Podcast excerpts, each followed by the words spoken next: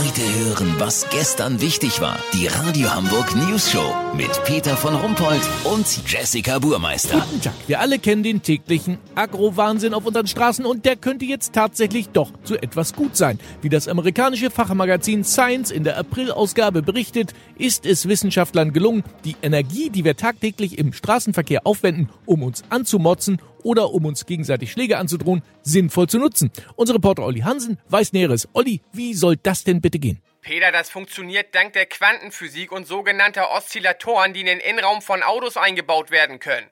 Die akustische Energie, die durch Pöbelei und Motzerei erzeugt wird, wandelt der Oszillator durch einen photoelektrischen Effekt in Interferenzmuster aus Lichtstrahlen und Spektrallinien.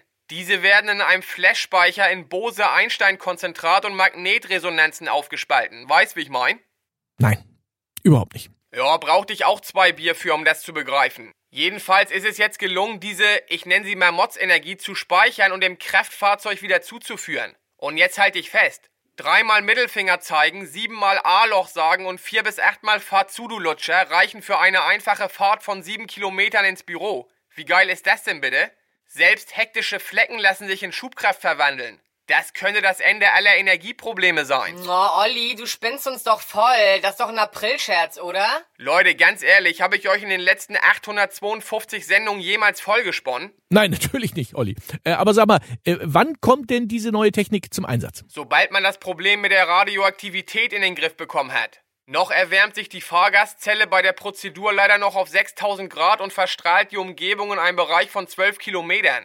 Das müsste sich aber mit der sogenannten Kopenhagener Deutung in den Griff kriegen lassen. Die Radioaktivität ließe sich durch die Annahme von Hyperversen im Handschuhfach per Nanogalaktik bündeln und sichern. Nur wohin mit dem alten Atlas, den Kippen, den Kugelschreibern und dem Feuerzeug? Peter, lass so machen. Sobald es da eine Lösung gibt, melde ich mich noch morgen. Habt ihr das exklusiv, okay? Ja, vielen Dank, Olli Hansen. Kurznachrichten mit Jessica Burmeister.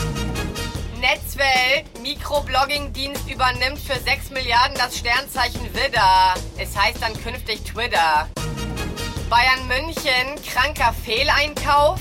Uli Hoeneß soll neuen 80 Millionen Einkauf Hernandez in seinem Hobbykeller aus 250 Einzelteilen wieder zusammenkleben. Klima, Mann findet zweite Erde in der Schublade seiner Anrichte und widerlegt damit das gängige Argument der Klimaschützer, wir hätten keine zweite Erde in der Schublade. Das Wetter. Das Wetter wurde Ihnen präsentiert von Autokino Billwerder. Wir suchen zuverlässigen Rausschmeißer mit Kranführerschein. Das war's von uns. Wir hören uns morgen wieder. Bleiben Sie doof. Wir sind's schon.